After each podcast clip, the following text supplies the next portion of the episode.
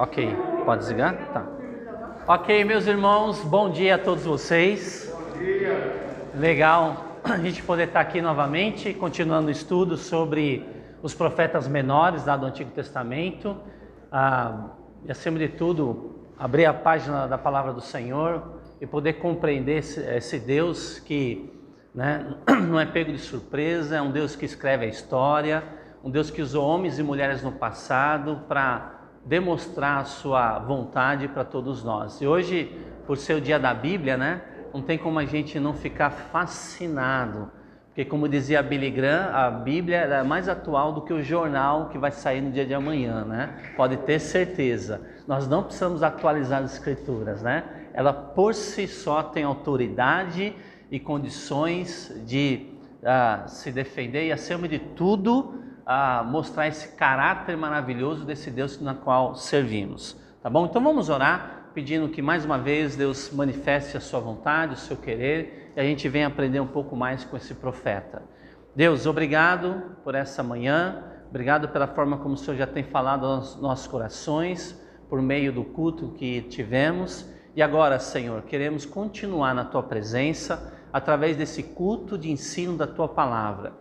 Deus, tome cada professor em tuas mãos, bem como os alunos, para que eles venham compreender a sua verdade. Nós oramos e pedimos assim em nome de Jesus. Amém. Amém. Ok, irmãos. Semana passada vocês viram um pouquinho sobre sofonias, né? Acho que foi o professor Elden que deu, falando desse livro, onde Deus fala um pouco do seu julgamento em relação né, o que espera Israel, o que Deus espera acerca das nações.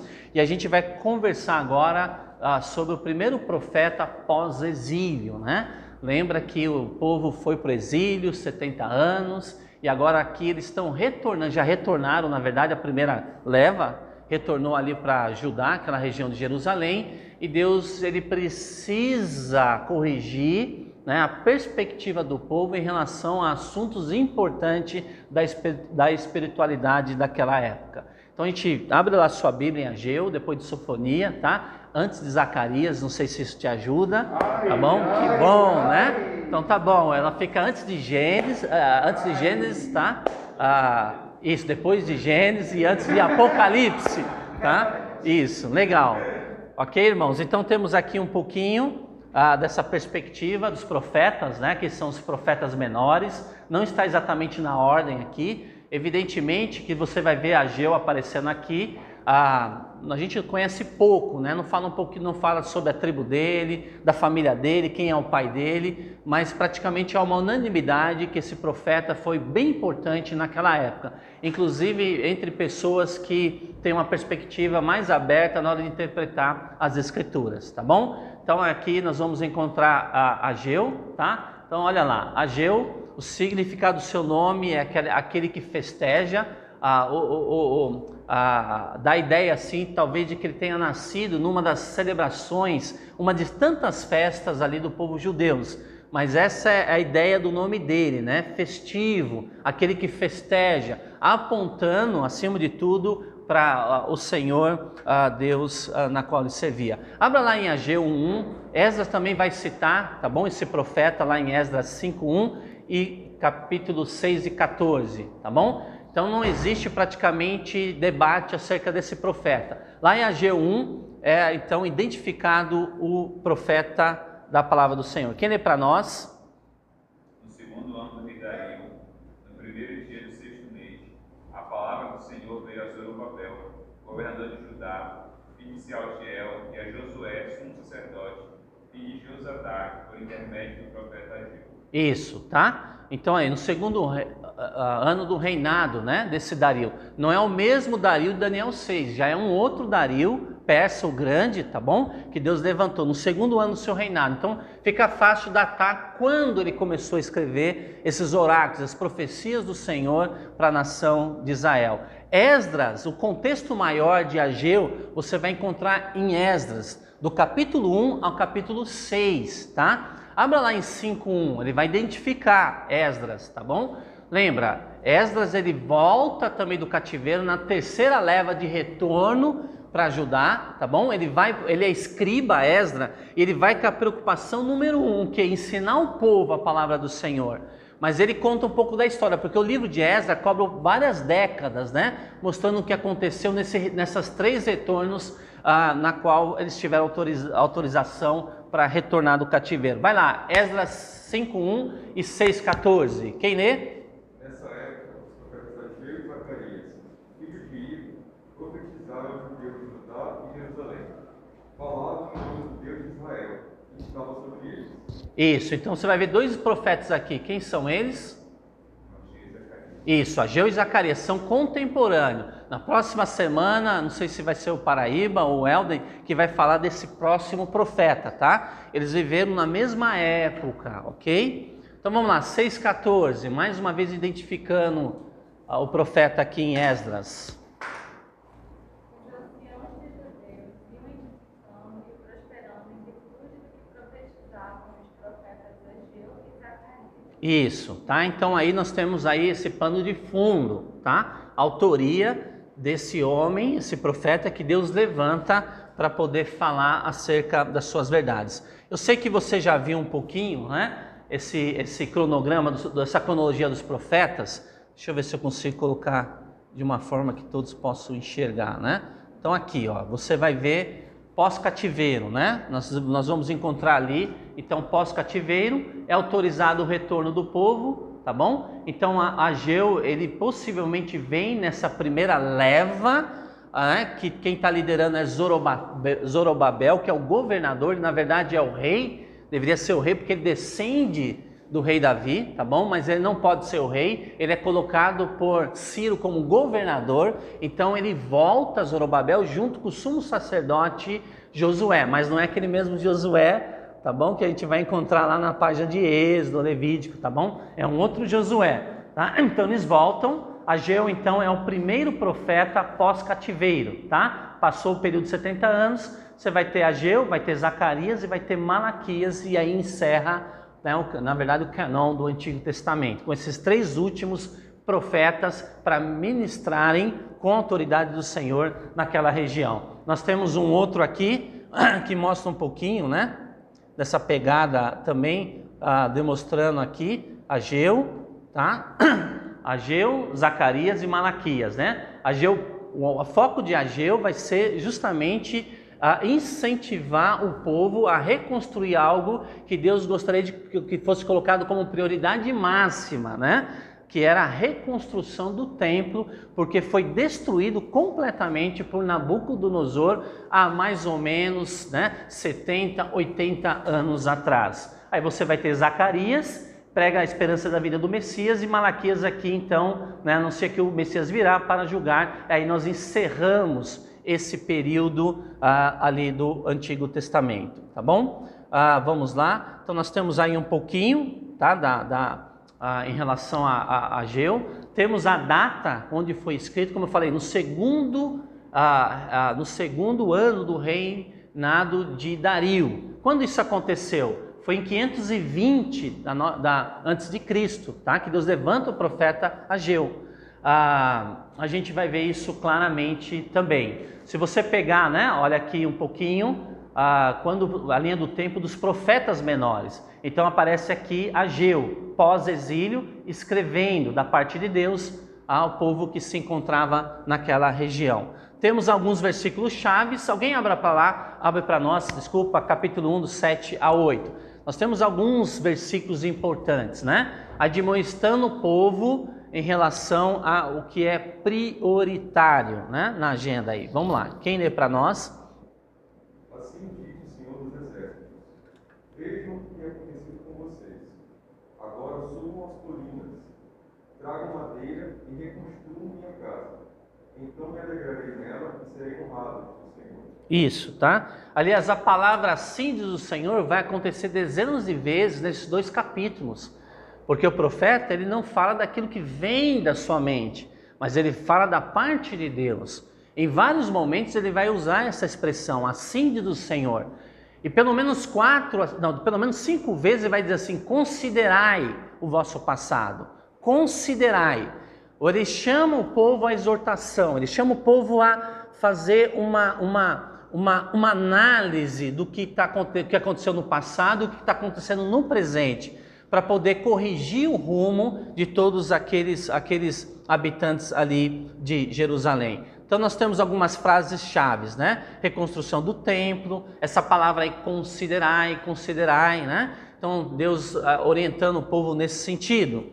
Ah, tema: reordenar as prioridades antes que possa esperar a bênção de Deus. Então esse é o tema do livro, tá bom? É, é, é, é a, a ideia aqui é, justamente a demonstrar para a nação né, do, do pós-exílio que eles tinham que estabelecer prioridades alinhadas com aquilo que Deus já tinha fechado com a nação ali de Israel.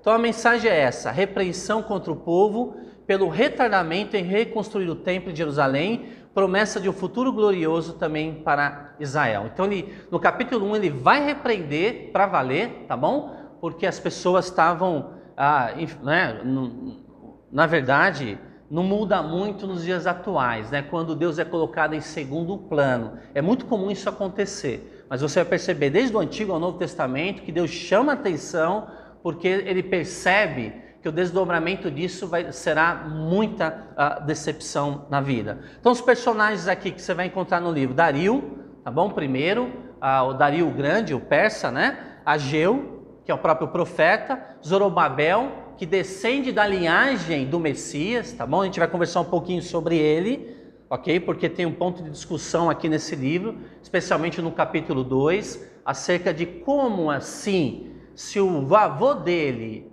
chamado Conias, Jeconias ou Joaquim, que são três nomes para o mesmo personagem, foi amaldiçoado por Deus em Jeremias, dizendo que jamais nenhum descendente dele assentaria no trono de Davi. Como é que faz para quebrar essa maldição?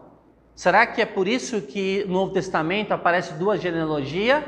No capítulo 1 de Mateus, traçando a genealogia do pai legal, mas não biológico de Jesus, que é José. Aí nós temos o capítulo 3 de Lucas, traça a genealogia de quem?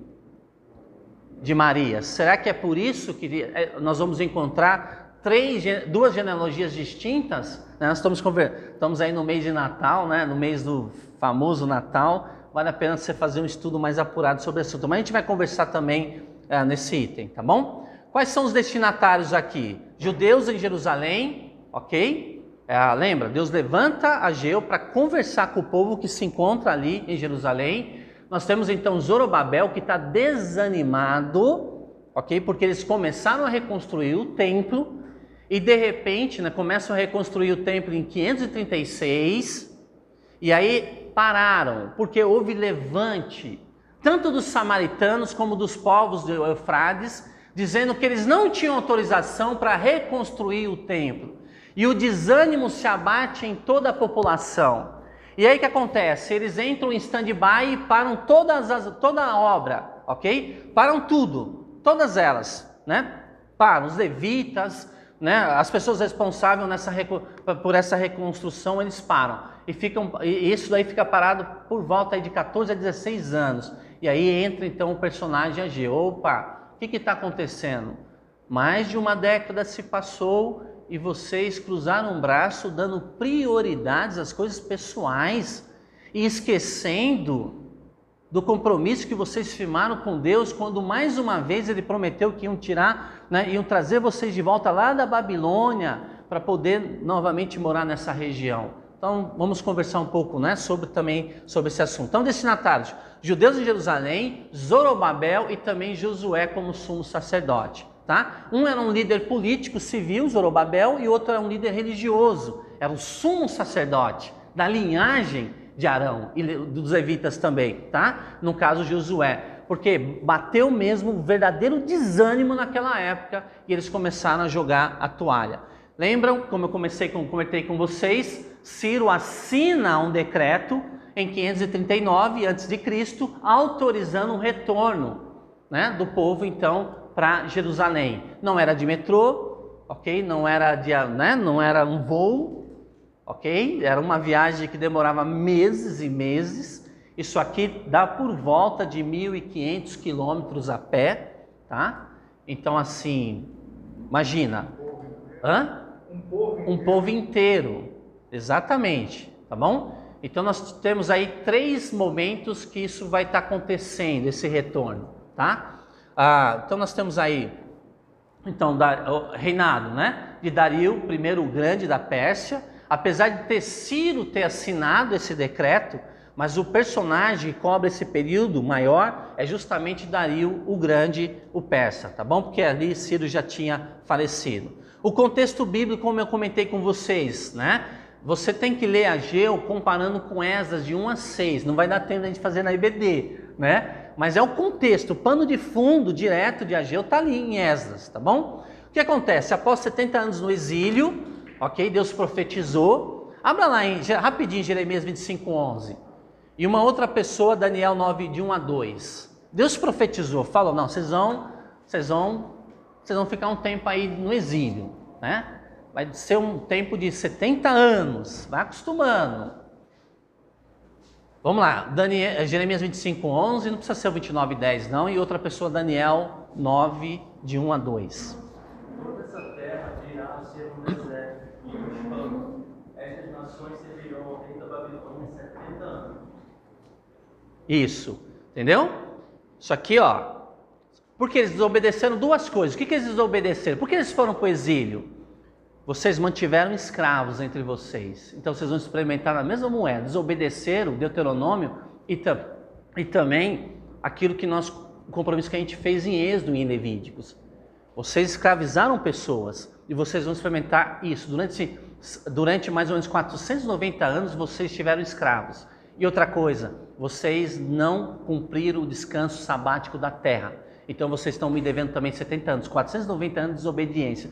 Vocês tiveram escravos e vocês não deixaram a terra descansar. Então vocês me devem 70 anos sabáticos. Vocês vão para onde? Para Babilônia. Aí sim a terra vai descansar e vocês vão experimentar o que, que é ser, né? O que, que é ser escravo na mão de um povo ah, pagão como esse. Vai lá, Daniel capítulo 9. Daniel está lendo Jeremias, ele lê a Bíblia. Que legal, ele, é, ele era da PIB de, naquela época, da PIB. Ai, como é que é o nome da cidade ali? Me ajudem. Hã? É, Babilônia, mas tinha o nome da cidade ali. É, PIB da Babilônia, isso tá bom, vocês entenderam. Ele já era bom batista, né? Então o que acontece? Ele está lendo Jeremias, vai lá, 9 de 1 a 2. No primeiro ano de Dário, filho de Assuero, da linhagem de Medos, o qual foi constituído rei sobre o reino dos caldeus. No primeiro ano do seu reinado, eu, Daniel, entendi pelos livros que o número de anos que falaram o Senhor por meio de Jeremias e a fim de durar as assolações de Jerusalém era de 70 anos. Isso, 70 anos, acabou, está chegando no final, está chegando ali. E ele vibra com isso. Aí o que vai acontecer? Quando se completa então os 70 anos, nós vamos ter o quê? O retorno se deu, né, irmãos? Se deu em três levas. A primeira foi liderada por Zorobabel, tá? Ah, para a reconstrução do templo em 539 sai essa ordem. E essa ordem de Ciro está inclusive no Museu Britânico, viu, irmãos? É lindo ver quando a, como a arqueologia se alinha com a palavra do Senhor. Tá, deixa eu, deixa eu colocar logo isso daí, só para vocês terem uma ideia, tá? Deixa eu ver se é aqui. Olha, acertei na mosca. É um estádio, ó, isso aqui, ó. Esse foi o edito dele, tá? Isso aqui é um cilindro de argila, ah, onde o rei persa, no caso, tá? Ciro, ele dá essa ordem justamente para que há um decreto de repatriação dos judeus e de outros povos, tá bom? Isso aqui é, é, então é um cilindro de argila, está lá no Museu Britânico. Se for lá em Londres, vale a pena você visitar aquele museu, ok? Ah, oi? Não, Pedro, a gente vai lá. A gente vai lá. Beleza, ótimo. Ok, alguém vai junto. Mas você percebe, irmãos, como a palavra de Deus é inacreditável? Porque isso foi colocado em, em, dúvidas há muitas décadas atrás, até que alguém encontrou uma argila na Babilônia, naquela região dos persas, né? Ah, que interessante do rei Ciro. Hum, tá alinhado com aquilo que a gente vai encontrar em Esdras e em Ageu. Interessante. Tá bom? Ah, então vamos lá, vamos voltar aqui, tá? A primeira foi liderada por Zorobabel para a reconstrução do templo, em 539 a.C. A segunda por Esdras para o ensino da lei. E a terceira por Neemias para a reconstrução dos muros da cidade, tá bom?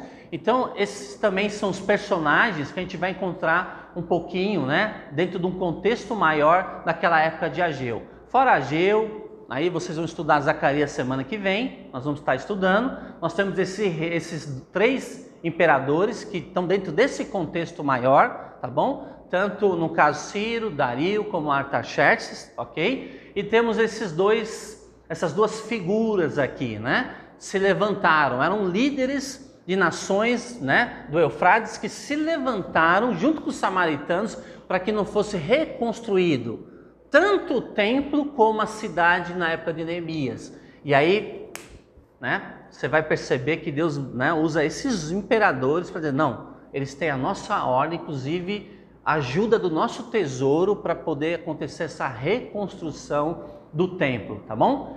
Ah, ok, então vamos lá. A ênfase aqui, né? A, a, a, prioridade na construção do templo, a renovação da presença de Deus entre o seu povo e a reafirmação da aliança davídica com Zorobabel. Tá? Qual é a contribuição para toda a palavra do Senhor, canão bíblico, né? Ilustrar o princípio de Mateus 6,33, daqui a pouco a gente vai ver um pouco melhor, nós vamos ver né, uh, esses dois textos. Demonstrar a importância do templo, a presença de Deus, como centro de culto e símbolo da aliança com Deus. E também Ageu 2,23 indica fortemente uma reversão daquela maldição que eu comentei com vocês há poucos instantes em relação aos descendentes de Jeconias, que, que né, no caso fazem parte da linhagem do Messias. Parece que ela foi, de certa forma, revertida. Nós vamos conversar logo logo. Um pouquinho do esboço, tá, irmãos, do livro, ok? Livro capítulo 1, começa a dar aquela paulada, Ageu ele é bem claro com relação a prioridades, há uma reprovação em relação ao povo, cada um vivendo no seu, no seu mundinho, esquecendo do compromisso que, tem, que eles têm com Deus e também com o povo de Deus. E aí vem a questão do templo, né? mais uma vez, como prioridade, essa reconstrução. Aí nós temos o capítulo 2, de 2, né? de 1 até o verso 9, que é a perspectiva. Aquele vai encorajar o povo e o povo assim vai se sentir revigorado nesse sentido para poder uh, reconstruir. E aí temos a questão do Messias, tá? Do 2, do capítulo 2 ali, nós temos a promessa e aprovação em relação à santidade. A gente vai ver daqui a pouco também esse ponto, encorajamento através de Zorobabel. Então aqui tem uma figura que fica difícil de enxergar, né? Ah, como eu falei para vocês, né? Sai o edito, isso aqui, irmãos, não sei se você já viu aqueles no YouTube, aquele Bible Project, fenomenal. Tem algumas coisas que já está em português, tá? Ah, bem legal mesmo, né? É, é, vamos dizer assim, para quem ah, é, ah, consegue assimilar melhor verdades através né, de, de ilustrações, vale a pena você seguir. Tem espanhol, tem inglês, tem russo, enfim, tem coreano. Você escolhe aí, né? Mas tem uns vídeos muito interessantes. Então, aqui sai o decreto do Ciro em 538 ok? Eles começam a construção do templo, só que aí eles param, né? Ó, em 520 começa, uh, aliás, antes de 520 começa a reconstrução, mas quando chega Ageu aqui, olha só, o futuro parece brilhante, mas não do ponto de vista de Ageu.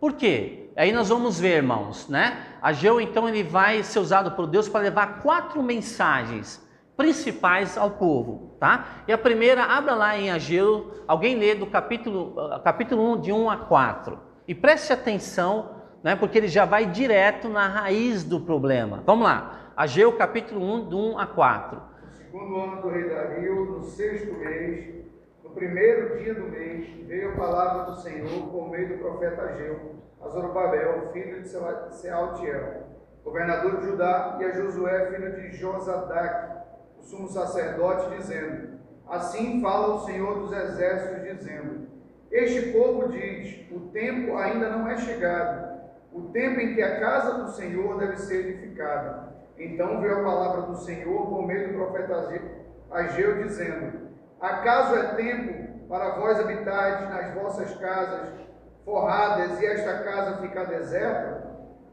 Isso. Oi, pode, isso, até o verso 4, né? É. Isso, tá? até o verso 4. O que acontece aqui? Deu para perceber na fala do profeta Ageu, né? Ah, eles, na verdade, já tinham começado essa reconstrução, essa reforma. Na verdade, né, é, é uma restauração do templo, né? E aí pararam. E ficou parado aí por volta de 14 a 16 anos. Foi quando entra esse personagem, esse profeta chamado Ageu. Que história é essa? Né? Vocês andam dizendo que não, tem, não é o momento agora de colocar a mão na massa e, entende, reconstruir o templo, que significa, naquela época do Antigo Testamento, a presença do Senhor, enquanto a casa de vocês, vocês dão né, ênfase, ampliação, estão construindo piscina, estão trazendo madeira do exterior, mármore da Itália, enquanto a minha casa continua sendo um vexame para as outras nações. Opa! Prioridade aí está meio deformada. É preciso imediatamente ajustar o foco. E aí ele vai mostrar né, nos versículos seguintes que é por isso que o povo, de certa forma, planta muito e colhe pouco. Por isso que eles estão experimentando aquilo que está em Deuteronômio 28, aquele pacto que Deus fez com a nação através da vida de Moisés. Sabe por que vocês não desfrutam, não deslancham aí em Jerusalém? Apesar de terem chegado já 14 a 16 anos, é porque vocês estão, não estão tendo um compromisso comigo. E o primeiro compromisso visível comigo é obedecer nessa área de reconstrução do templo e a nação parada nesse sentido, entende? Entra aqui, no caso, essa, essa, essa, né, essa palavra, assim diz o Senhor, por, a, através da vida de Ageu. Então, assim, suas casas são mais importantes que a, que a sua fidelidade a Deus. Há uma, há uma quebra aqui, irmãos, Deuteronômio 28, né? Então, isso, isso demonstrava, naquela época, que a, a, as pessoas não estavam alinhadas e servindo a Deus de todo o coração. Sempre tinha alguma coisa concorrendo em suas agendas com aquilo que de fato deveria ser prioridade nessa agenda, que era o compromisso com o Senhor. Isso era demonstrado pela forma como eles largaram o templo, né? Tava escombro, tava uma coisa simplesmente horrível, tá? Então, ah, nós vamos ver aí ah, que lá no capítulo, olha só, é, Ageu é um dos poucos profetas do Antigo Testamento que a sua profecia cai, de certa forma, a, uma, a, um, a um, uma, um bom retorno disso. Porque lá no capítulo 1 a 12 a 15, vai, vamos ler do versículo 12 a 15. O povo atende. Isso é raramente acontece, demora para. Né? Não é cair fichinha, já não, o pessoal não vai entender. Né? Passar o cartão também não vão entender nada. É. Como é que faz? Me ajudem aí o pessoal mais. É, não é que não saber. Não, não tem como. Vocês entendem que não caiu a fichinha, não né? Mas ele experimenta isso, né?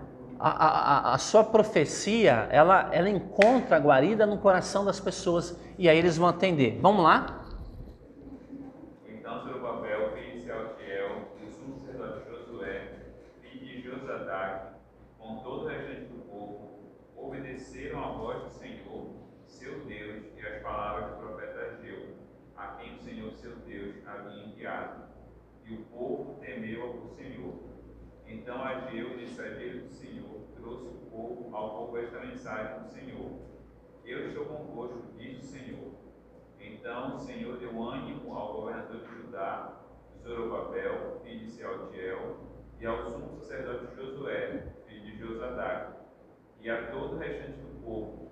E eles foram e começaram a trabalhar no templo do Senhor dos Exércitos, seu Deus. Isso.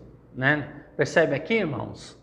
Então, assim, o povo, graças a Deus, tem um coração naquela época ensinável. E aí eles vão a mão à obra, vamos reconstruir esse templo. Lá em Esdras capítulo 5, de 1 a 2, também é um texto paralelo. Vamos ler. Lê Esdras 5, de 1 a 2. Deus usa então de forma muito precisa a vida de Ageu assim como de Zacarias. Zacarias ele vai começar a profetizar também dois meses depois de Ageu. É interessante, né? É Esdras, de 5, de 1 a 2. Capítulo 5, de 1 a 2.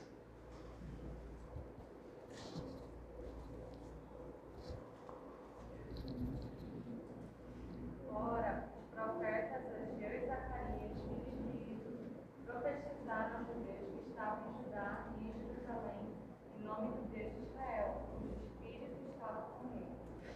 Então se filho de de Josadá, e começaram a edificar a casa de Deus, qual está em Jerusalém, e com eles os profetas de Deus, os ajudaram. Olha que, que bênção, né? Então ele profetizou, o povo entendeu, assimilou essa exortação da parte do Senhor, e eles então vão, né, depois de aí 14, 16 anos, vão começar a reconstruir de fato o templo. Só que a gente vai para o capítulo 2, e aí acontece o quê?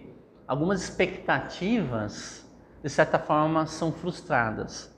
Até porque algumas pessoas viram, é, foram testemunhas oculares do templo anterior de Salomão. Então, abra lá em Ageu 2, do versículo 2 ao versículo 3, né? A ideia aqui de presbítero, irmãos, é anciãos. Ó, um mês depois, estão reconstruindo, né? Desculpa, estão reconstruindo o templo. Só que os mais velhos, pessoal aí da minha idade, né? Da idade do, talvez aí do Paraíba, vai bem mais novo do que eu, né? Mas os anciãos aí, né? Ó, eles lembram do tempo de Salomão. Aí tem aquela nostalgia. Você sabe o que é nostalgia, né? É coisa, não é só coisa de velho, nós temos jovens nostálgicos às vezes, mas é mais coisa de gente, né? Cabelo grisalho. O que, que vai acontecer aí em Ageu 2, de 2 a 3? Quem lê para nós? E, e alguém abra lá em Esdras 3, de 12. Olha aqui, olha, lembra que eu falei? O contexto de Ageu está em Esdras, capítulo 1 a 6. Você vai ficar chocado o que está acontecendo aqui em Esdras. Mas vamos ler primeiro Ageu 2, de 2 a 3 e o verso 9 também. ao governador de Judá, Zorobabel, filho de Sealtiel, ao sumo sacerdote Josué, filho de Josadá, e ao restante do povo. Que vocês viram esse tempo em seu primeiro e novo, comparado a ele, não é como nada que vocês têm agora? Então, o que, que ele está dizendo, né? É como se fosse. Eles estão reconstruindo o templo. Mas os mais velhos sabem que o templo de Salomão era muito mais glorioso. Até porque o Edir Macedo ajudou a construir isso daqui também, né? É, ele alguma coisa, é, algum- é, ele conseguiu verba, dízimos, tal, as suas campanhas, né? Era uma coisa suntuosa, linda. E eles entram assim, né, nesse período de, de angústia. Né? É, isso aqui parece uma maquete né? pequena, não tão gloriosa como foi o tempo de Salomão, onde Davi juntou as riquezas para que o seu filho Salomão construísse. E os mais velhos, com 70, com 80, com 90 anos, lembram. E começa o quê? A contagiar os demais. E aí, irmãos, vai lá para Esdras 3, de- o versículo 9 também, desculpa, Ageu 2,9. Tem outra referência aqui, né? A glória desta última casa será maior do que a da primeira, diz o Senhor dos Exércitos. E nesse lugar daria paz, diz o Senhor dos Exércitos. Isso, esse versículo aqui é uma promessa do Senhor, calma. Realmente, o que vocês estão construindo é uma sombra do glorioso templo de Salomão que foi destruído no passado recente. Mas Deus faz uma promessa. E aqui alguns dizem assim que essa promessa não foi cumprida. Alguns vão dizer, não, essa promessa foi cumprida com quem? Com a construção do templo por Herodes. Lembra na época de Jesus? Porque, meu, o que Herodes fez, ele era um construtor de mão cheia. Herodes o Grande, né, da dinastia dos Herodes. Ele mandou construir um templo, ele investiu décadas e milhares e milhares de recursos para que esse templo fosse o maior de todos os tempos. Até hoje, sem dúvida, foi o maior de todos os tempos. Tinha pátio dos gentios, tinha um pátio das mulheres, era uma coisa fenomenal. Eu tive o privilégio de ir lá, lá onde tem tal templo, mas tem os escombros embaixo, né? Há pedras, irmãos, que é mais alta do que eu, tijolinho mais alto do que eu. Você ergue o braço e você não consegue alcançar. Tal era é um tijolo, né? E aí é um grande debate como é que eles conseguiram trazer aquilo e é um peso assim absurdo, né? Mas enfim, irmãos, ó, a- a- percebe aí? E talvez esse versículo 9 há uma ponto de interrogação. Ah, alguns dizem, inclusive John MacArthur vai dizer que essa profecia ela está pendente quando o Messias voltar, retornar, Jesus nosso Salvador, e quando ele estabelecer seu reino lá em Jerusalém, né? No caso, se você é igual ele, pré-milenista, pré-tribulacionista, você vai entender esse texto como não cumprido ainda. Se você é milenista, vai dizer, não, já foi cumprido na época de Herodes o Grande, tá bom? Mas aqui não é tanta questão do assunto. A não ser que vocês queiram, porque eu amo esse assunto de escatologia, irmãos. Vocês querem? A gente fecha a gel e vai lá para Apocalipse, Tessalonicenses, Daniel. Isso.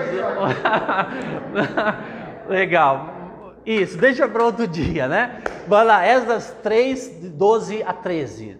Tá? Então eles estão reconstruindo, é um texto paralelo aqui de Ageu. Quem lê para nós?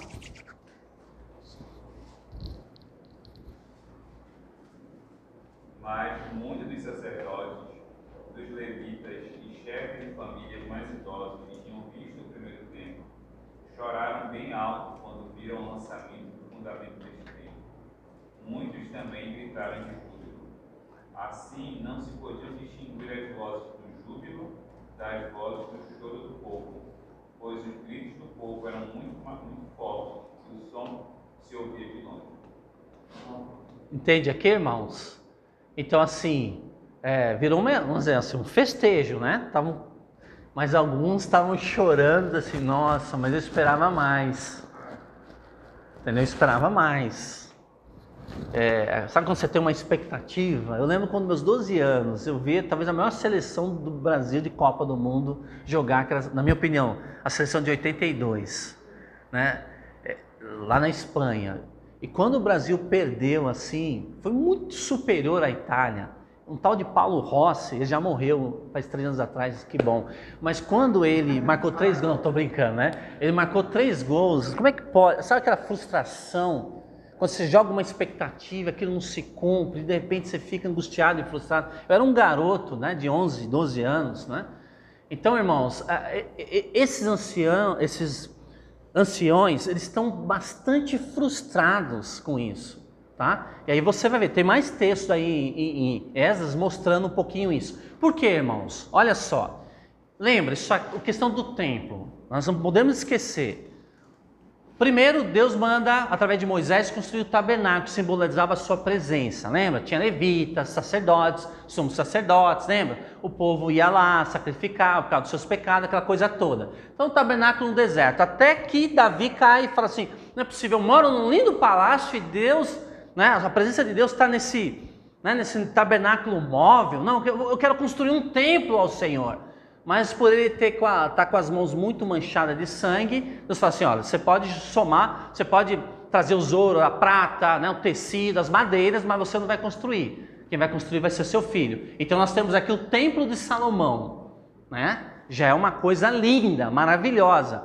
Alguns historiadores afirmam que, que o templo de Salomão deveria entrar como uma das sete maravilhas do mundo, né? De construção. Não tá, tá? Deveria porque de fato é uma coisa assim fenomenal, tá? Então aqui é o templo de Salomão e aqui nós temos o segundo templo de Zorobabel.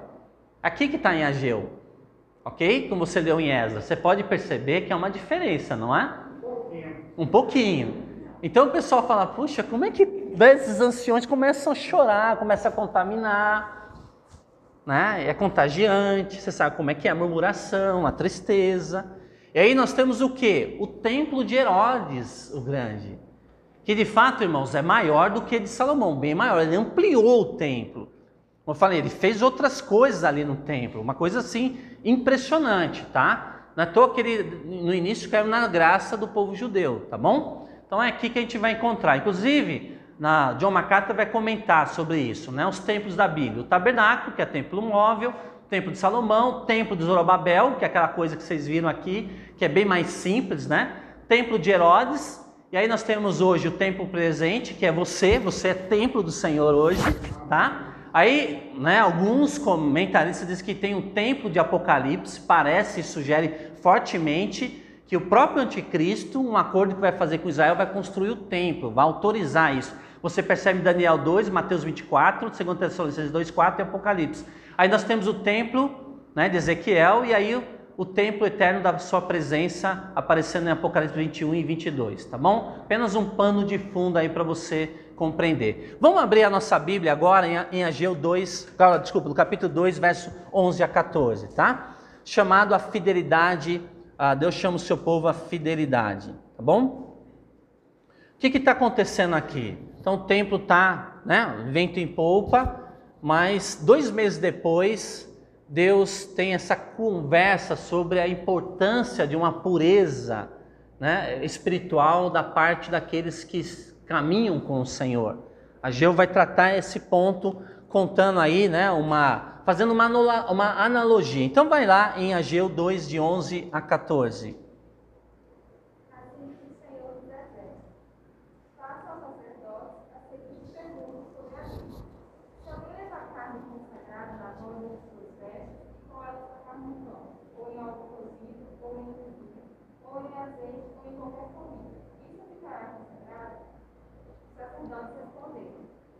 Percebeu essa primeira parábola, essa mesma história, analogia? Ok? Se o sacerdote, qualquer outra pessoa levar algo que é consagrado ao Senhor, que é santo, ok? Se ele tocar num pão, se tocar em alguma coisa, isso vai tornar-se santo? A resposta é não. Santidade não se transfere, ok? Saúde se transfere? Não. Covid sim, aqui ele vai mostrar agora não é? Que vai a, a, a impureza sim. Agora ele vai contar a segunda. Vai lá.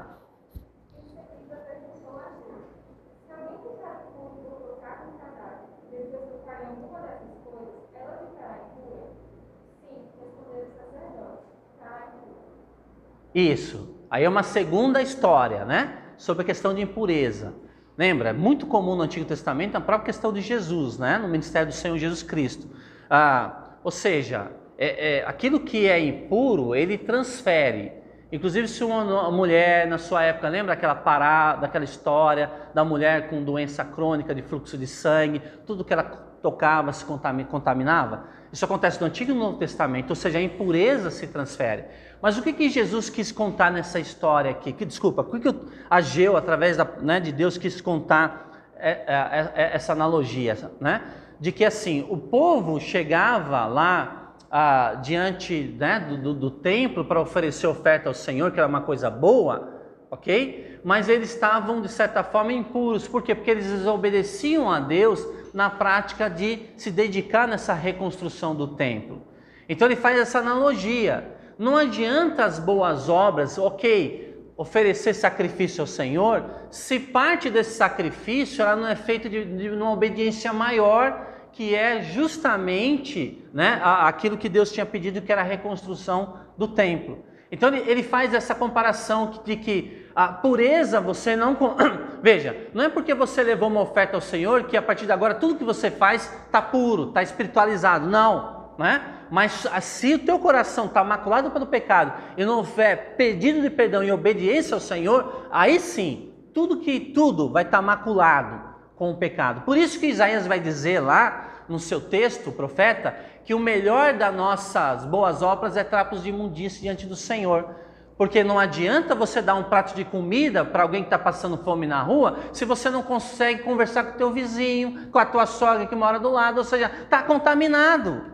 Então é necessário corrigir a trajetória, pedir perdão ao Senhor e servir a Ele com, integra, com integridade de espírito a esse Deus. Essa é mais ou menos a analogia que ele vai mostrar aqui, tá bom? Então, 2:20, ele vai mostrar a esperança futura do reino de Deus, né? Ele vai gastar então essa quarta mensagem, última mensagem, ah, do 2, capítulo 2, ah, do 20, tá? Vamos ler esse capítulo aqui, porque é importante onde ele vai mostrar que a promessa do Senhor que né, varre, inclusive, para atingir o próprio Zorobabel. Quem é para nós?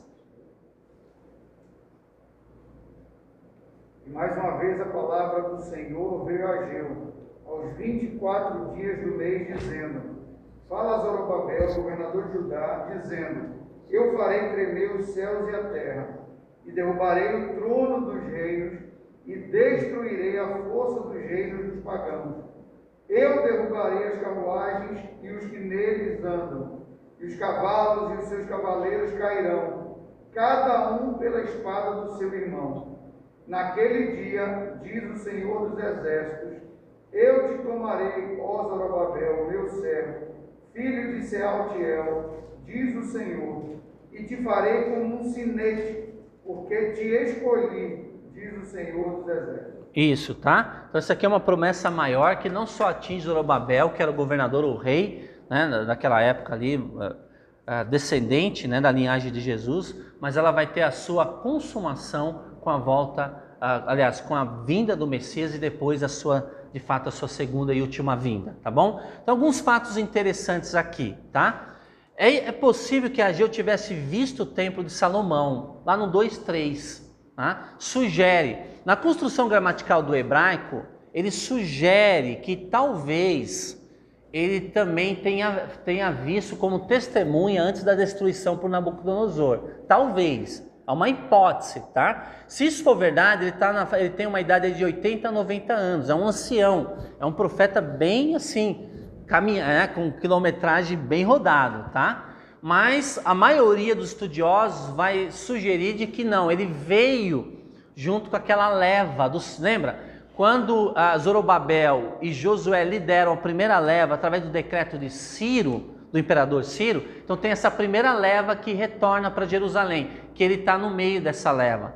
Só que, irmãos, o nome dele não aparece ali de Ageu. Agora, o que é interessante, vale lembrar que é interessante, que ele autoriza qualquer um voltar a Ciro. E apenas 50 mil retornam. Olha que coisa incrível. Ah, ah, isso indica, irmãos, que o povo judeu lá na Babilônia se eh, acabou se estabilizando. Então, casaram, se deram casamento, construíram, fizeram investimento na Nasdaq, né, Bolsa de Valores, na poupança tal. Não, não vamos sair daqui, tá tudo bem. Nós estamos morando no capital do império, estamos morando em Washington, não sei, né? Eh, em Pequim, na China, não vamos sair daqui. 50 mil apenas retornaram. E quando você olha a lista, porque Esdras vai dar a lista de quem retornou, você percebe claramente que eram quem? Pessoas ligadas aos levitas, aos sacerdotes, a parte mais religiosa. Por isso que eles vão com esse desafio, precisamos reconstruir esse templo, tá? Ah, ah, ah, como eu comentei, é bem provável que ele também está nessa leva aí da primeira, da, da primeira turma, né, que retorna ali para Jerusalém, tá bom? Ageu é o segundo menor livro do Antigo Testamento, só perde para Obadias, tem dois capítulos, né? Ageu e Zacarias foram contemporâneos, como eu já comentei. Ageu profetizou apenas durante quatro meses, irmãos. Tá? Isso é unanimidade dos estudiosos, quatro meses. No, no segundo para o terceiro mês, aí entra Zacarias, dando um reforço, porque estavam teimosos, né? Vamos lá, gente, 14 a 16 anos, vocês começaram a colocar a mão na massa, né? Faltou cimento, tal, mas vamos procurar, vamos reconstruir esse templo.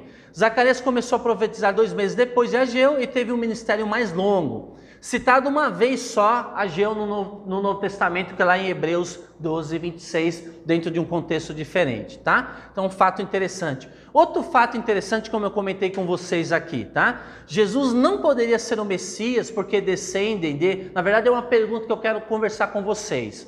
Há muitos céticos ah, ah, ah, com, em relação às Escrituras comentam que Jesus não poderia ser o Messias, porque, segundo a genealogia, tanto de Maria, mas especialmente de Mateus, vai traçar em relação à genealogia de Jesus que passa por esse tal de Iconias, Jeconias Joaquim. Né? Abra lá sua Bíblia, lá em Jeremias 22, 24 e 30. Porque Deus, ele amaldiçoa a descendência desse rei, tá? Esse rei que era filho de Jeoconia, de Joaquim, que era Joaquim era filho do grande rei Josias. Lembra? Aquele avivalista, aquele Josias. Interessante, né? Tiveram um pai fenomenal. No caso, Jeconias teve um avô fenomenal. O seu pai Joaquim, né, teve um, né, o Josias como uma referência direta, porque era o pai dele, e de repente não, não consegue influenciar. Josias, a Bíblia diz assim, que ele foi mais leal a Deus do que o próprio rei Davi. No túmulo de Josias diz assim que não existia um homem que se entregasse a Deus de todo o coração, de todas as suas forças, como, como o próprio Josias. E Josias, quando ele pega a nação, ele vai reinar com oito anos de idade. Com 16 anos ele começa a buscar a Deus e a partir dos 18 anos há um avivamento em toda Judá, a tal ponto que se torna, de certa forma, uma, uma nação poderosa que os povos vizinhos tremem diante do, da nação de Judá por causa de Josias. Ele, se você talvez o maior avivamento do Antigo Testamento foi na época de Josias. Não é à toa que no túmulo dele tem esse tipo de elogio na Bíblia. E aí ele morre reina o seu filho Joaquim. Terrível. Acho que reinou 216, 17 anos. Terrível. Aí ele morre.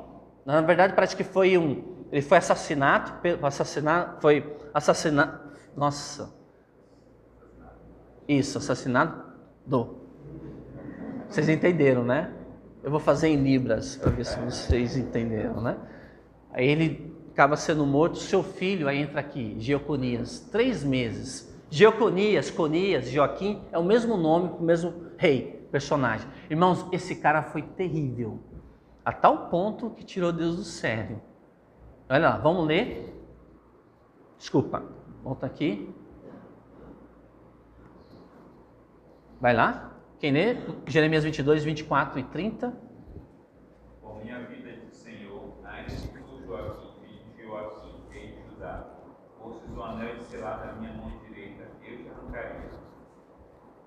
Assim diz o Senhor: registrai que este homem não tem homem que não prosperará nos seus dias, pois ninguém sua linhagem prosperará para assentar sobre o trono de Davi e reinar de novo em Judá. Isso. Entendeu aqui? Deus é muito categórico. Diz assim: ó, vou tirar o anel. A ideia de autoridade, de rei. Vou tirar, vou jogar. Mesmo que estivesse na minha mão, vou jogar isso. E seus descendentes não, não, não farão parte mais da linhagem de Davi. O que, que a gente vai ver na história, irmãos? Ah, ah, Ge, no caso, Jeconias, né? Ele, ele reinou durante três meses, aí Nabucodonosor invade, destrói o templo, leva ele cativo para a Babilônia. Ele fica preso mais de três décadas, sofrendo, prisão mesmo, tá? Os seus sete filhos, segundo Walter Kaiser, que é um grande erudito do Antigo Testamento, vai comentar que os seus sete filhos, quando chegam na Babilônia, eles se tornam eunucos por ordem do rei da Babilônia. Ok? Então, veja, parece que está se cumprindo a promessa do Senhor. Mas aí nós vamos ter quem? Passa aí os anos, ok? Estão, passa os 70 anos, nós temos Zorobabel. Zorobabel, o que, que ele é, Zorobabel? Ele é neto de Jeconias. Está aqui, ele é neto desse camarada aqui, Zorobabel. O seu pai é, é Salatiel, acho que é isso, né? Nomes tudo lindos, maravilhosos, viu? Fica aí a dica aí, vocês que querem né, casar e se multiplicar na terra, tem bons nomes aqui, tá? Ah, e aí, como é que lida com isso? Alguns vão dizer assim, por isso que foi necessário que o nascimento virginal de Jesus, né? Que a concepção fosse um milagre por parte do Espírito Santo para quebrar esse ciclo de maldição. Só que a gente vai perceber a luz de toda a escritura, da, da escritura, que de certa forma, como aparece lá, olha lá Mateus 1,12. Alguém lê para nós Mateus 1,12?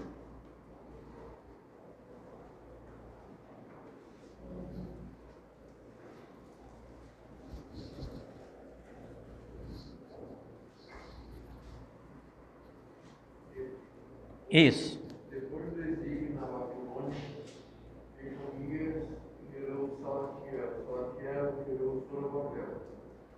Percebe aqui? Tá aí. Olha o álbum de família de Jesus. Tem alguns homens nesse álbum de família. Aparece quatro mulheres. E as quatro mulheres são mulheres com reputações questionáveis. Talvez a única que escapa aí é Ruth. As demais não. E Maria no final, tá? Por favor, irmãos. Você que é Maria, serve Mariolatria, né? Não, mas é brincadeira. Maria, sim, tem bem-aventurada, uma mulher fenomenal, mas as outras não. E quando você abre o álbum de família do Senhor, você vai ver crápulas, homens terríveis, terríveis, que tinham um coração perverso, como Manassés. Manassés mandou cortar no meio o meu xará, profeta Isaías. Derrubou uma árvore, deixou oca essa árvore, colocou ele lá dentro, segundo a tradição, e mandou serrar no meio. Perseguiu os sacerdotes levitas, mataram vários, ele mandou queimar toda a Torá, todas as Torás, os Pentateucos, queimar tudo. Só que esconderam uma versão dentro do templo de Salomão. Então, álbum de família do Senhor. E aí você vai encontrar esse tal de Jeconias nesse álbum de família do Senhor. E aí tem essa maldição que a gente leu em Jeremias. Como a gente lida com isso? Agora, o que, o que, o que é interessante ah, que nós temos um Deus que ele age com misericórdia. E quando você estuda a história de Jeconias, né, você vai perceber que aparentemente ele encontra o favor do rei, do imperador Dario. Ok? Dario permite com que ele, ele possa, inclusive, comer na mesa do rei. E sugere fortemente, segundo o Talmud, que é a tradição rabínica do Antigo Testamento, parece que esse homem se arrependeu e se quebrantou diante do Senhor, Jeconias. Depois de mais de três décadas dentro da cela, no finalzinho da sua vida, parece que ele se arrepende e Deus permite que ele saia da cela, fazendo com que o rei Dario seja bondoso e coloca ele para comer na sua mesa. E aí nós temos essa profecia de Ageu, que parece-me que, né, segundo estudiosos, Ageu 2:23 ele ele acaba aniquilando essa essa, essa maldição. Ela não é mais perpétua, é uma maldição que ela é retirada. Então vamos ler com a, vamos ler Ageu 2:23.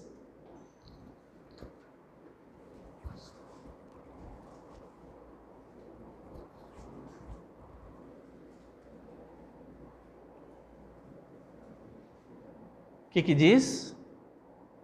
Naquele dia, diz o Senhor dos Exércitos: Tomar-te-ei, ó Zorobabel, filho de Salatiel, servo meu, diz o Senhor, e te farei como um anel de selar, porque te escolhi. Olha só, o neto de Jeconias. É uma promessa do Senhor. Então o que a gente vai perceber aqui? Que Deus retrocede. Deus ele, se, ele, ele, ele aprecia um coração quebrantado. Lembra lá de Jonas 3,10? Lembra do sermão de Jonas? Mais 40 dias e Nínive será submergida, será julgada, será destruída. Aí ele não esperava que houvesse o quê? Arrependimento. E a Bíblia vai dizer: aquilo que Deus deixou fazer, ele não vai fazer mais, porque ele encontrou um coração quebrantado, arrependido. Essa é a mesma referência aqui. Né? Deus anula Deus anula. Por quê? Especialmente olhando aqui para a vida de Zorobabel, há um homem diferente, quebrantado, um homem que quer buscar o Senhor, né? coisa que ele não encontrou em Saul né? e tantos outros, tá bom? Então olha só, deu para entender aqui, irmãos? Tá? Então assim, você pega estudos na internet, livros, Leitora Vida Nova e outros, você percebe essa questão assim, como lidar como lidar com essa maldição, onde Deus fala que nenhum descendente de, de, de né, faria parte da linhagem, aparentemente da linhagem do Messias que viria. Aí nós temos a questão de Ageu 2:23.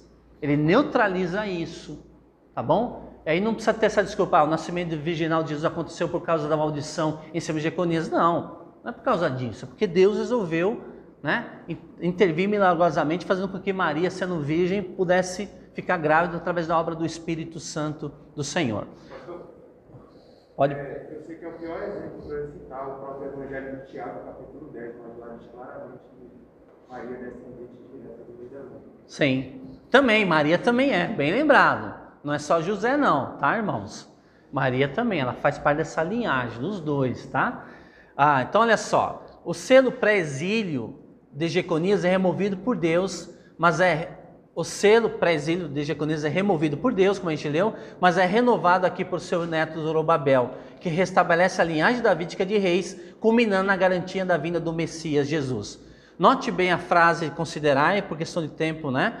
Ah, né? É interessante você estudar essa, essa expressão, considerai, considerai. É como se Deus estivesse chamando o povo para sentar no banco de réus, ó, reveja as cenas da sua história, dos filmes. Você precisa levar mais a sério o que está acontecendo no presente, olhando para o passado e tendo coragem de mudar nas decisões do presente para que você escolham coisas boas no futuro, tá? Então, 16 anos havia passado desde o começo da reconstrução do templo. Aqui entra Ageu, como eu comentei com vocês. O Talmud, irmãos, indica que a Arca da Aliança, lembra, eles reconstroem o templo, lindo, mas não é tão lindo como na época de Salomão. Só que nesse templo não vai ter o que lá? Cadê a arca? Que ficava no que lugar que ficava a arca da aliança? No lugar santo dos santos. É naquele púlpito do, da PIB do Pará que só sobe quem está na unção mesmo, né? Amém. Sobe lá para você ver. Não estou brincando, né? Tem que falar, vou ver se vocês estão acordados. Amém, amém, amém, né? Ontem foi o cantata das crianças, né? Coisa linda. Mas olha só, não está ali a Arca da Aliança, que ficava no lugar santo dos santos. Achei que. O que, que tinha dentro da Arca da Aliança falar nisso? Você lembra que tinha? Tinham três coisas: as tábuas dos Dez Mandamentos, o maná do deserto, tá? Que na minha eu acho que era açaí, mas é a versão da Bíblia Nova Linguagem de hoje vai mostrar que é açaí mesmo. Que mais? O cajado de Arão, tá? Ah, que mais? A Shekinah, que lembra, eles reinauguram o templo. Mas cadê a glória de Deus? A Shekinah, a presença. Quando Deus desce, gera temor, quebrantamento, inclusive medo questão, né, um medo de reverência, um temor em relação à presença do Senhor. Urim Tumim, olha aqui, né? Parece que não estavam na reconstrução do templo. Isso aqui seria, tá? O sumo sacerdote que usava. Ah, não, não é isso aqui. É isso, né? É. A, a, olha só, a última vez que a arca foi mencionada está em 2 das Crônicas e 2 de Reis. Depois nunca mais, na época de Josias. Ninguém sabe onde foi parar esse negócio. Há uma grande pesquisa, inclusive tem Indiana Jones, lembra que assistiu, né? Isso, é fenomenal, né? Se você tiver alguma pista, por favor, né? É, nos passa por WhatsApp, tá joia? Deu para entender aqui, irmãos? Porque a glória da última casa seria maior do que a da primeira. Então aqui que está a questão que a gente citou esse versículo, né? Alguns sugerem que é Herodes, nessa reconstrução que vai acontecer séculos depois, tá bom? E alguns comentam, não, o Messias vai vir pessoalmente e vai ser reconstruído esse templo, não como para sacrifício, mas para adoração ao Rei dos Reis e Senhor dos Senhores. Aqui vou passar rapidamente um pouquinho da linha do tempo, tá? Para você entender essa questão do livro de Ageu. Ah, 539 a.C., então sai esse decreto do, do, de Ciro, tá? O retorno é reconstrução autorizando eles nesse decreto, vocês vão retornar e vão reconstruir o templo ali de Jerusalém. Como eu disse, esse aqui então é a autorização dele, tá? Não só dos judeus retornarem, lembra? É uma política a partir de Ciro, persa, dos povos retornarem às suas nações de origem, tá? Ele quer fazer uma política assim, é, é, para ganhar melhor né, o coração dessas pessoas. Nós temos aqui então, na linha do tempo, 530, o decreto sai em 539, em 528 um retorno, o primeiro retorno dos primeiros cativos, Esdras 2.1, sob a liderança civil do Zorobabel e da orientação espiritual de Josué, o sumo sacerdote. Nós vamos ver em 537, altar erguido e oferta iniciada em Jerusalém. Então o que acontece? Eles fazem um cutão, né, com pedra fundamental, naquela, né, onde o templo tinha sido destruído, onde hoje está a mesquita de Omar não tem aquela cúpula da mesquita no pátio ali? Nós temos hoje, os muros das lamentações, nós temos uma mesquita. É bem ali, bem no meio da mesquita que fica o templo. Meu irmão, isso é unanimidade em qualquer historiador. Mas esse templo, essa mesquita uma hora vai cair. Pode ficar, vai cair. Não precisa ficar falando, colocando na internet não, tá? Mas é profecia bíblica, isso aí vai cair. Tá? Não sabemos como. O que a gente sabe é que militar, militarmente Israel tem tecnologia para provocar um terremoto localizado. Sabe? Ah, um terremoto, olha só, caiu tal. Mas eles têm condições em menos de um mês de reconstruir todo, está tudo pronto. Ah, como eu comentei com vocês, alguns anos atrás eu ganhei uma viagem naquela região e você vai para o museu do, do, do, do, do templo, né? Eles têm tudo pronto, as pedras cortadas, a menorá, o pão da propiciação, a arca, tudo pronto, tudinho pronto. É só, né? Um doido lá. ok. 536 começa a reconstrução das funda, funda, fundações do templo, tá? Então eles vão começar de fato nessa época. 534 reconstrução interrompidas devido às ameaças dos samaritanos. Abra lá em Esdras 4 de 4 a 5. Irmãos, o conflito entre judeus e samaritanos no Novo Testamento começa aqui para valer, tá? Lógico, houve várias outras intercorrências na história entre esses dois povos. Porque o samaritano é uma fusão né, é, é, híbrida de judeus, na época do rei da Síria, lembra? O reino do norte é levado pela Síria para o cativo, para o cativeiro, tá? Aí o que acontece? Ele, ele, ele, ele, ele assenta outros povos para provocar justamente essa miscigenação de raças. Então o judeu ele olha para um samaritano não como alguém puro, não, mas alguém que já casou com portugueses, com brasileiros, assim por diante. Né? Só que no contexto aqui de Esdras, no contexto de Ageu, os samaritanos se levantam mesmo contra essa reconstrução do templo. E a primeira proposta que eles fazem, deixa a gente ajudar vocês, ok? Mas lembra, os samaritanos já, já, já praticavam uma religião politeísta. Ok? O sincretismo religioso já estava acontecendo com o samaritano. E a resposta né, de Zorobabel, especialmente do sumo sacerdote lá, foi não, de forma alguma. Vocês, né, vocês têm outros panteões de deuses. Há um, há um sincretismo acontecendo. Mas, irmãos, eles se levantam, lê Esdras e depois uh, uh, o próprio livro de, de, uh, de Ageu, tá? Ah, quem lê para nós? Esdras 4, de 4 a 5. Então, a gente da terra o povo de Judá, que entrando no edificar, alugaram contra eles conselheiros para o seu plano, todos os dias de Ciro, rei da até o final de rei da. Percebe? Se levante, né? Fazendo a cabeça de inimigos, tentando influenciar de uma forma ou de outra, subornando pessoas, desde a época de Ciro até Dario. Isso não foi uma tentativa só. Isso aconteceu em vários momentos, ok? Tentando desestimular essa reconstrução. E aí nós temos o que? Os inimigos estrangeiros, não foram só os samaritanos. Nós temos aqui, ah, então, nesse caso, ah, em Esdras, né? Ah, os inimigos estrangeiros do além do Eufrates, também dizendo assim: não reconstruam, vocês estão mentindo, vocês não têm autorização de Ciro, vocês não têm autorização ah, no caso de Dario, né? Ah, isso é truque, irmãos, todo tipo de sujeira acabaram acontecendo, tá? E aí nós temos o que? Em 530, a interrupção. Durante quatro anos tentaram lá, há uma interrupção oficial por ordem de Artaxerxes. Abra lá em Esdras 4, de 6, a 6 e 21, tá bom? Ele pede para interromper então essa construção, tá?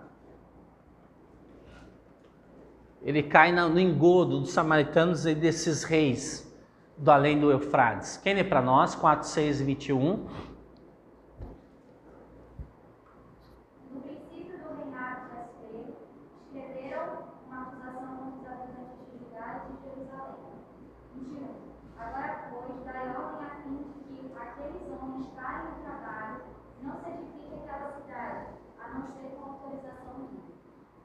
Isso, aí vai dizer que ele fez isso. Se você é, tem um versículo que diz que ele justamente é interrompido, certo? Acho que continua, tem um versículo que diz assim, está interrompido, tá? Aí o que, que nós temos? A ascensão de Dario, tá? Estaspace ao trono persa, o Dario I, o persa, né? Em Esdras 4, 5. Aí o que, que acontece, irmãos? Ele autoriza, olha só, a retomada da construção após insistência de Ageu e Zacarias, tá? Então, mas assim, ó, ascensão dele. E aí, abra lá em Esdras, ah, desculpa, Esdras 4, 5, por favor. Quem lê para nós? Acho que é isso mesmo. Não, já foi lido, né? Já foi lido aqui, tá bom, irmãos? Mas aqui é a retomada da construção após a assistência de Esdras. Ah, tá, aqui tá o decreto de Dario I para recomeçar a construção do templo com garantia de subsídio e proteção a fim de assegurar o seu término. Esdras 4, 24. Quem lê para nós? E 6 de 1 a 4. Olha o que ele vai dizer. ele vai mexer nos documentos. Havia uma, uma, um almoxerifado, um, né, uma biblioteca de documentos, e Dario vai acessar esses decretos antigos né, dos persas, que não poderiam ser revogados. Aí ele descobre isso, tá bom? A, a 424, quem achou pode ler. E outra pessoa, 6 de 1 a 4. Cessou, pois, a obra na casa de Deus, a qual estava em Jerusalém, e isso até o segundo ano do reinado de Dário, rei da Pérsia. Isso, 6 de 1 a 4. Presta atenção nessa leitura aqui de 6 de 1 a 4. Então, por, or- por ordem de Dario, fez uma busca nos arquivos onde se guardavam os. Na cidade de Ecbatana, na província da Média, foi encontrado um rolo, e nele estava escrito um memorial que assim dizia: No primeiro ano do seu reinado, o rei Ciro promulgou um decreto com respeito ao templo de Deus em Jerusalém nestes termos: que o templo seja reconstruído como um lugar em que se oferece sacrifícios que sejam lançados os fundamentos. A sua altura deverá ser de 60 côvados e a sua largura de 60 côvados, com três carreiras de pedras grandes e uma carreira de madeira nova. As despesas serão pagas do Tesouro Real. De 6 a 8. Mas- A oitava. Isso. Além disso, que os utensílios de ouro e de prata do templo de Deus que Nabucodonosor tirou do templo em Jerusalém e levou para a Babilônia sejam restituídos e levados para o seu lugar no templo em Jerusalém e sejam colocados no templo de Deus. Agora, pois, Tatenai, governador do território a oeste do Eufrates, Setar-Bozenai e oficiais e companheiros deles a oeste do Eufrates, retirai-vos de lá. Parai de impedir a obra deste templo de Deus. Deixai que o governador dos judeus e os seus líderes construam esse templo de Deus no seu lugar. Além disso, promulga este decreto em relação ao que se deve fazer por esses líderes dos judeus na construção desse templo de Deus. Todas as despesas devem ser pagas do Tesouro Real, dos impostos recebidos do território a oeste do Eufrates, para que não se interrompa a construção. Percebe aqui, irmãos? Né? Então é dado essa ordem definitiva. Inclusive, através de Dario, Deus usa Dario para silenciar os inimigos de Israel, inclusive aqueles reis, aqueles líderes né, da lei do Eufrates. E aqui nós temos então encerrado. Né? A Esdras 6, o templo é concluído, aquela festa, aquela alegria e assim por diante.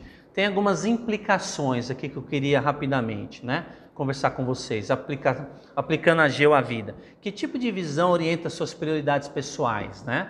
Naquela época, você percebe que a prioridade do povo era, era completamente diferente daquilo que Deus tinha planejado. Por isso que Mateus 6,33, o que diz Mateus 6,33? Buscai. Alguém lê para nós? Primeiro lugar, o reino dos céus e a justiça, Buscar em primeiro lugar o reino dos céus e a sua justiça, e todas as outras coisas vos serão acrescentadas. Qual é a prioridade aqui? O que são todas as outras coisas? O que comer, o que vestir, o que beber? Deus sabe do que você precisa. Então, aquilo que tira, drena a força dos pagãos, Deus sabe que é importante, aquilo que é necessário para a sua vida. Mas para você de fato desfrutar uma vida plena, é necessário buscar primeiro as coisas do Senhor, a pessoa do Senhor, aquilo que Deus tem para a sua vida. E as demais coisas vos serão acrescentadas: o que comer, o que beber, onde trabalhar e assim por diante. Essa é promessa do Senhor Jesus Cristo diante de um coração dos discípulos estavam todos ansiosos. Nós estamos seguindo o Senhor, o que a gente vai ganhar com isso? Eu deixei esse barco, né? eu deixei a pescaria, deixei a marcenaria, o que, que eu vou ganhar com isso? E Jesus dá uma aula sobre ansiedade, preocupações que roubam a sua alegria e, e confina a sua liberdade. Né? E aqui eles deveriam, eles estavam fazendo justamente isso. Como você lida com o tempo no seu cotidiano? Né? Todos nós temos o mesmo X de horas durante a semana. O quanto é dedicado de fato ao Senhor? O que você deixou para trás e precisa ser retomado à luz do ministério que Deus lhe concedeu? Você iniciou alguma coisa e deixou pela metade? E Deus deseja que você dê continuidade, quer usar, quer capacitar a sua vida. O que você tem feito com o dom espiritual que Deus te conferiu no momento da sua conversão? Lembra que a gente já conversou aqui? Você aceitou Jesus, pode ser uma criança de 7 anos. Aceitou Jesus no momento da conversão, Deus conferiu pelo menos um dom espiritual para aquela criança de 7 anos. E nosso desafio é descobrir e desenvolver esse dom espiritual para a edificação do corpo de Cristo, para impactar o mundo lá fora. E aí vem, o que você tem feito com seus dons, talentos, habilidades que Deus tem lhe dado? Como você avalia as derrotas, fracassos e impedimentos que, ocorrer, que ocorrem em sua vida? Né? E por último, você já experimentou a renovação de Deus em sua vida? Como isso afetou sua visão, prioridades e ações? Há momentos que Deus dá aquele chacoalhão, que legal, isso faz com que a gente volte a reavaliar toda a nossa vida, né? Então, as no... desafio de Ageu, as nossas escolhas importam, importam sim, irmãos. A obediência do povo de Deus é parte de como Deus age no mundo.